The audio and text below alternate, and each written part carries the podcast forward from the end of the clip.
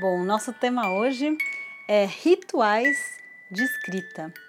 Eu pego esse título de um livro que se chama Rituais Diários, como artistas trabalham, de Mason Curry.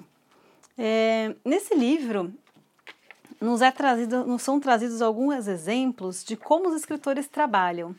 Eu acho que o senso comum é, pensa que todo mundo trabalha como Thomas Mann, que tinha uma rotina extremamente rígida se levantava cedo, começava a escrever e no período dele de escrita matutino ninguém podia interromper. Aí ele almoçava, depois de ter escrito e batalhado ali no texto dele. Ele fazia umas outras atividades, como ler cartas, ler jornais. Logo depois, tirava uma soneca da tarde, terminava alguns outros compromissos e à noite ele tinha uma noite mais tranquila. É, eu, eu tenho a impressão que muitas pessoas imaginam que a vida dos escritores é dessa maneira. E essa visão idealizada traz para nós muitas frustrações, né? Porque nosso dia a dia é extremamente puxado, acontecem coisas inesperadas. É, há, inclusive, fatores que a gente não consegue calcular né, na, na, vida das grandes cidades, como o trânsito exacerbado, uma chuva que para tudo, é, compromissos de última hora, enfim. Então eu gostaria de comentar dois outros casos que esse livro traz. Um deles é da Jane Austen, e eu acho interessante falar um pouco dela porque ela não era autorizada a escrever. Então ela tinha que esconder que ela era uma escritora. Então já começa por algo bem diferente, enfim, do Thomas Mann. Então ela morava numa, numa casa, ela era, enfim, uma casa numa vila morava com a sua mãe, com a irmã, com um amigo próximo, uma amiga próxima e três outras pessoas que trabalhavam no serviço doméstico. Enfim, que ela era uma pessoa mais ou menos de classe, uma classe média, porque a gente podia dizer hoje, e sempre tinha uns visitantes. E sabe esses visitantes que chegam em casa, abrem a porta, entram sem cerimônia? Então, e ela escreveu grande parte da sua produção meio que escondendo os escritos desses, visit desses visitantes que entravam na casa dela sem avisar, né? Então ela levantava cedo, fazia o café da manhã, preparava o café da manhã para a família, ela gostava muito de tocar piano, é, nesse horário e, e, ela fazia as coisas à tarde, né? que eu queria falar, é, ressaltar desse exemplo da Jane Austen, além dela não, ela ter que sempre esconder assim que ela é escritora, que eu acho que é algo que as pessoas que escrevem também nem sempre se sentem à vontade, mas é que a irmã dela, a Cassandra, ajudava o máximo que podia ela nos serviços domésticos para que a Jane Austen tivesse, para que sua irmã Jane tivesse mais tempo para se dedicar à escrita.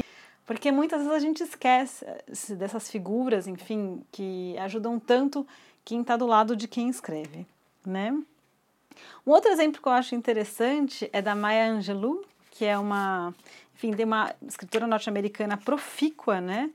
Que escreveu autobiografias, poemas, é, muitos artigos, roteiros de TV, né? É, era uma pessoa que trabalhava de forma bem compulsiva e, enfim, é, é muito dedicada ao, sua, seu trabalho, né?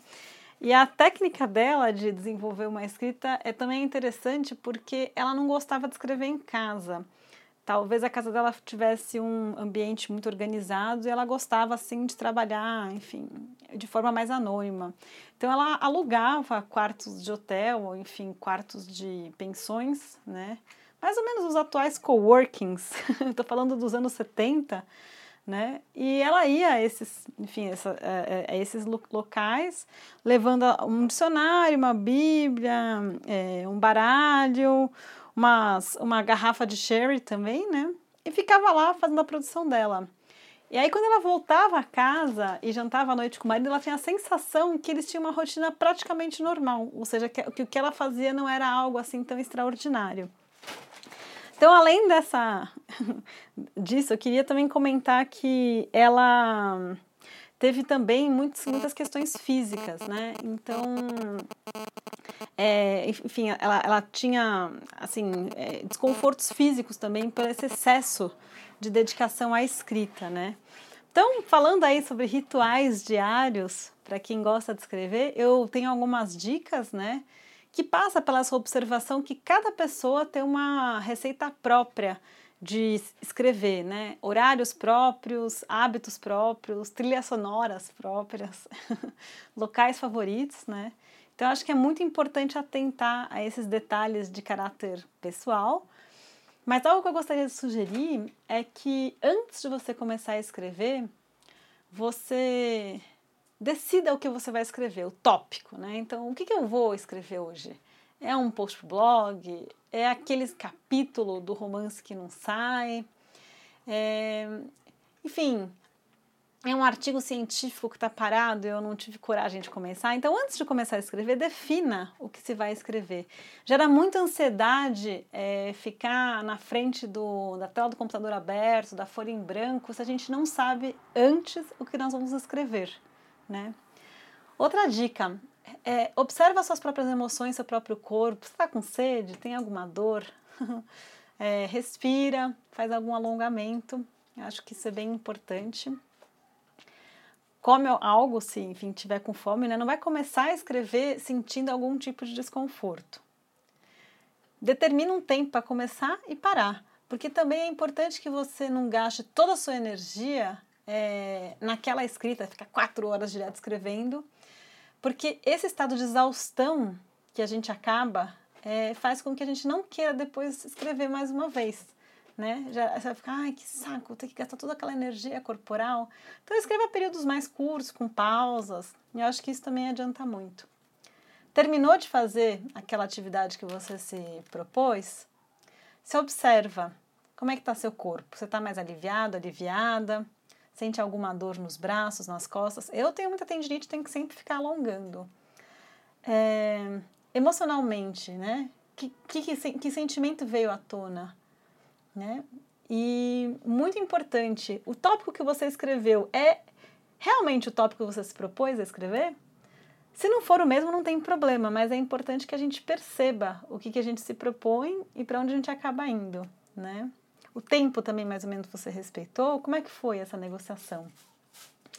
Por final, eu acho muito importante a gente se celebrar, né?